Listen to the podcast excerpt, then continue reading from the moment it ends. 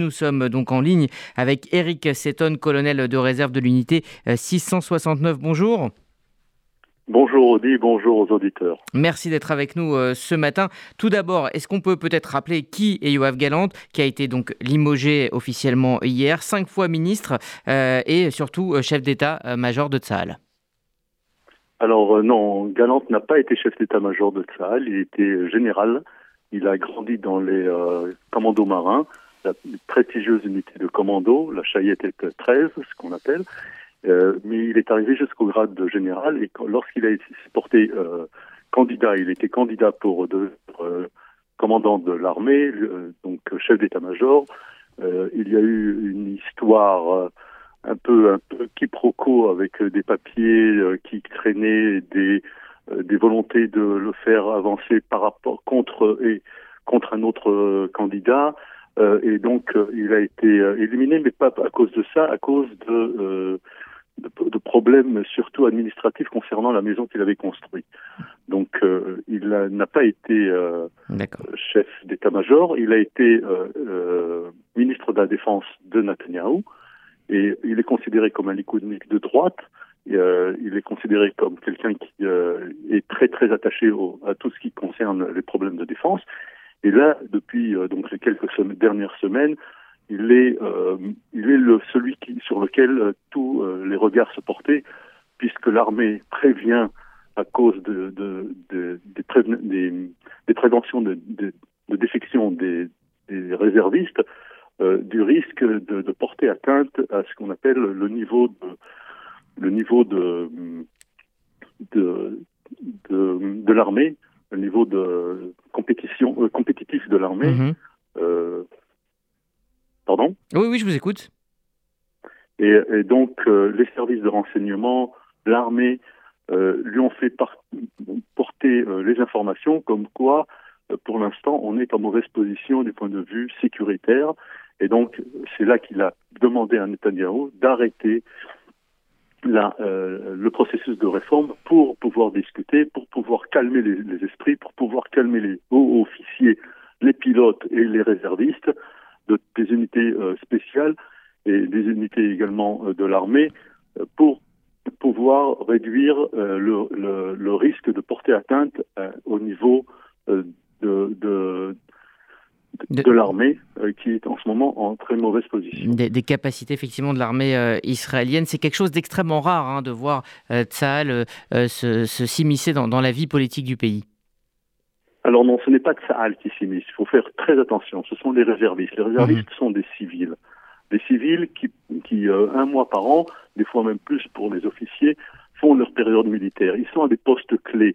L'armée, c'est une armée du peuple. Elle ne peut pas travailler, elle ne peut pas combattre sans euh, les réservistes. Et ces réservistes ont des, positions des fois très importantes et des, des responsabilités très importantes.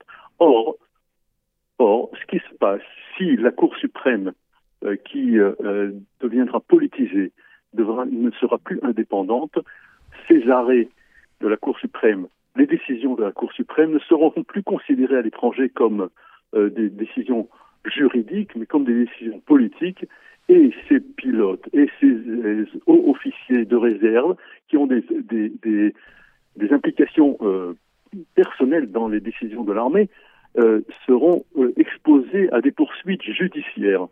Et c'est euh, le cas, on l'a vu souvent, on l'a vu avec le général euh, Doron Almog qui a risqué d'être arrêté lorsqu'il était à Londres et, donc il faut bien comprendre que c'est un danger euh, tout à fait euh, euh plausible et mhm. leurs inquiétudes sont tout à fait légitimes. Un haut officier de, de réserve ne peut pas se permettre d'obéir à un gouvernement qui pourrait prendre des, des, des, décisions qui ne sont pas démocratiques. Un gouvernement qui ne, où les décisions ne seraient pas contrôlées par euh, par l'expression de la loi qui est le tribunal.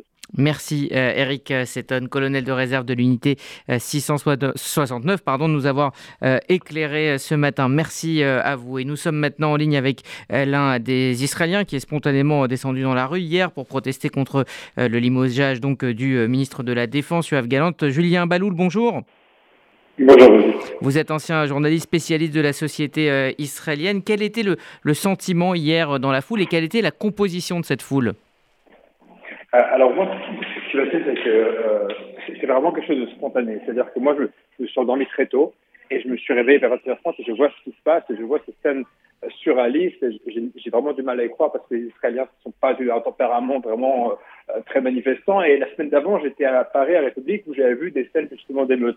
Et je me suis dit, bon, ça va s'arrêter en quelques minutes et les heures passent et je vois que ça continue. Donc, je, je sors moi aussi de chez moi parce que impossible de m'endormir face, à, face aux images, face à ce que je vois, face à, la tour d'inquiétude. Et je sors de chez moi et je vais jusqu'à l'autoroute de Tel Aviv qui n'est pas très loin et je vois, il était minuit, une heure du matin, deux heures du matin, je suis resté jusqu'à deux heures du matin. Il y avait des milliers, des milliers de personnes qui, qui dansaient, qui chantaient. Il y avait une atmosphère presque de, de colonie de vacances, de joie, vraiment d'unité avec euh, des personnes qui chantaient la Tikva, d'autres qui chantaient euh, des chants en hébreu, euh, qui s'encourageaient énormément, énormément, énormément de drapeaux d'Israël. Tout le monde avec drapeaux d'Israël. C'était vraiment une manifestation de patriotes, de gens qui aiment leur pays, des gens qui sont inquiets pour leur pays. J'ai vu des personnes âgées, très âgées, alors qu'il était 2 heures du matin. J'ai vu des jeunes, des séfarades, des ashkenazes. Il y avait vraiment tout le monde qui était là.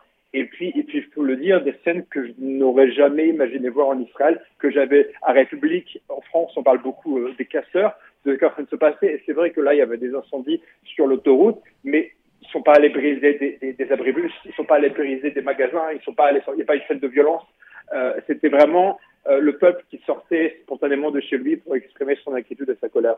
Alors, l'entreprise de high-tech dans laquelle vous travaillez a suspendu pour 48 ouais. heures ses activités. Euh, Est-ce que vous pensez voir le pays à l'arrêt ce lundi?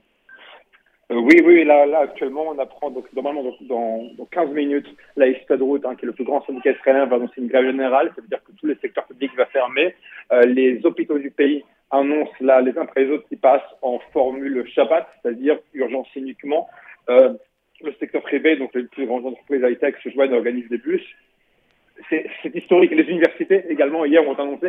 C'est historique. Je ne me souviens pas d'un cas où le public et le privé se joignent ensemble pour manifester. Euh, Netanyahu devrait être annoncé, mais tout est au conditionnel. Vous savez, tout le monde peut tout peut changer en quelques minutes. Devrait être annoncé à la suspension de la de la législation. Jusqu'à quand Pour combien de temps Pour reculer Pour mieux sauter Peut-être.